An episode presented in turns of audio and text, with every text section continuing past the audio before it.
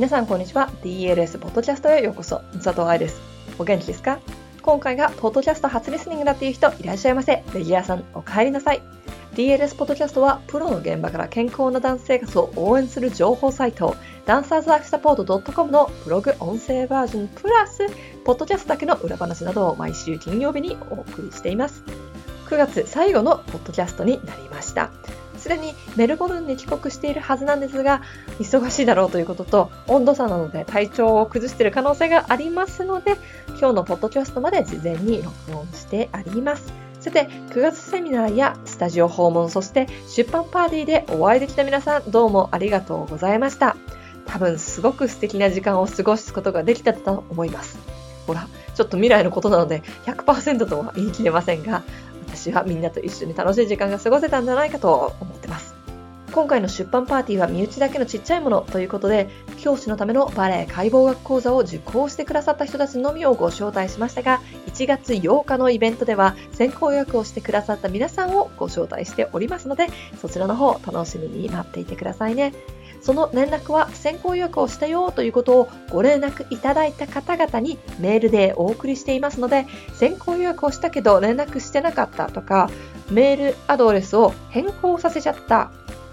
もしくは私からのメール届いてないんだけどどういうこと？という人は book.balletstance.com にメールを送ってくださいね。メールをお返事した時にエラーになってしまった人たちが多く見受けられました。携帯メールで登録している場合は携帯メールが私たちのメールを受信できるかどうかっていうのもちゃんと設定しておいてくださいね。じゃないと先行予約の出版パーティーのご連絡できなくなっちゃいますから。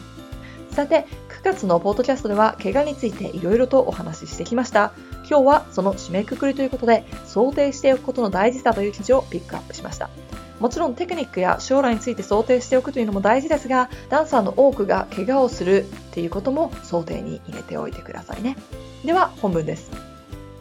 ダンサーのリハビリ、これね、とても大事な部分だと思うから様々な記事になっていますし、それを取り上げてシリーズものでポッドキャストにもしました。捻挫みたいなよくあるダンサーの怪我のリハビリから三角骨の手術の後まで。ダンサーのリハビリってただ痛みがなくなることを指すのではなく、しっかりと舞台で踊れるところまで戻ってくること。そのことについてはリハビリシリーズでお話ししましたね。全く話は変わるように感じますが、DLS2 周年記念スペシャルで愛さんに聞いてみようやった時の一つの質問、舞台前のスランプから抜け出す方法というのをお話ししました。ここでお話しした自分の100%を大きくしておくこと、失敗の練習をしておくこと、これって想定しておくことなんです。今日はこの想定しておくというアートをご紹介します。これはリハビリだけではなくって上達するためにもそしてオーディションなどにトライしたりバレエ教師として指導していく時にも使える考え方だから一度読んでみてください。舞台では何が起こるかわからないでしょ？失敗した時の想定緊張した時の想定そのためにリハーサルを繰り返すのであってテクニックを完璧にすることだけがリハではありません。もちろん練習にできないテクニックが本番いきなりできるようになるわけではないからテクニックを振り付けの中でできるようにしておくってことは大事です。ただ、テクニックを上達させるのはレッスンでできることだから、この違いを忘れないようにしてください。レッスンイコール自分を上達させる。リハーサルイコール作品を上達させる。ピルエットやバランスで失敗した時の想定、美しく降りてくる練習、そういうことね。きっとたくさんの舞台を見たことがある人は知ってると思うけれども32回転がうまくいかなかったダンサーというのはよくその後ピケマネージに進みますこれもカバーの方法の一つです。怪我する前に想定しておくってことも大事。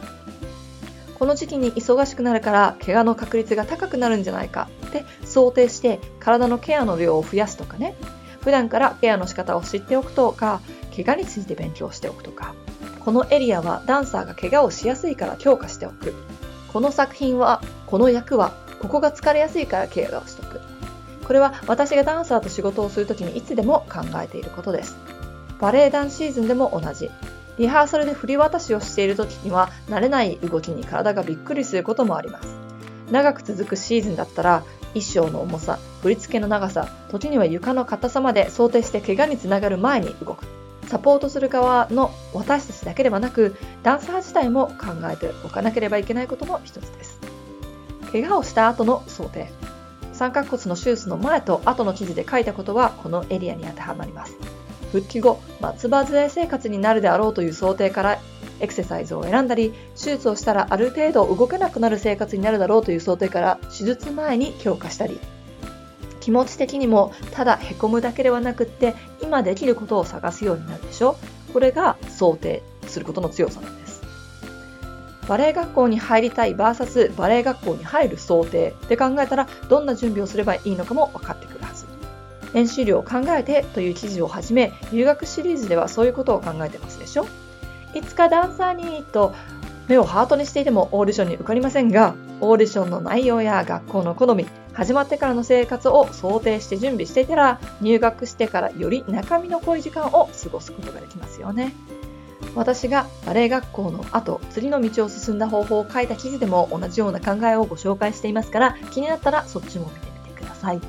将来を考えるとき、想定しておく、プラン B、C を作っておくってとっても大事だと思うから。英語の言葉で一番いい結果を願いつつ、一番最悪な事態を想定しておくっていう言葉があります。そうすれば、ほら、怖いものはないでしょ？月を目指してジャンプしたら星がつかめるかもしれない。っていう言葉もあります。つまり、ただ現実を見ろとか、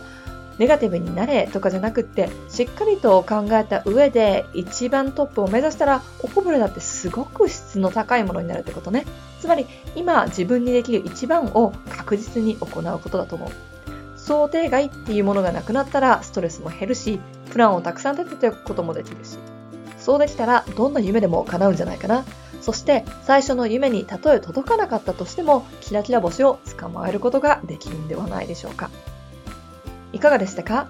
今回の来日では2018年のバレエ学校留学オーディションにも立ち会っているはずです。これは DLS の仕事ではないんだけれども私が自信を持っておすすめできる学校なのでお手伝いしました。もちろんだから働いてるんだけどね、そこで。将来留学を考えている子が想定していたらこのようなオーディション兼ワークショップってたくさん受講しておくべきだと思う。これもオーディションってどういうものかっていうのの練習だったりとか、想定とかすることできるようになりますからね。まあ、どういう結果になったのかというのは、このポッドキャストをレコーディングしている今ではちょっとわからないので、また追って、ポッドキャストやブログなどで来日セミナーの様子はお送りしていきます。そちらも楽しみにしておいてくださいね。ではまた来週、ポッドキャストでお会いしましょう。ハッピーランシング佐藤愛でした。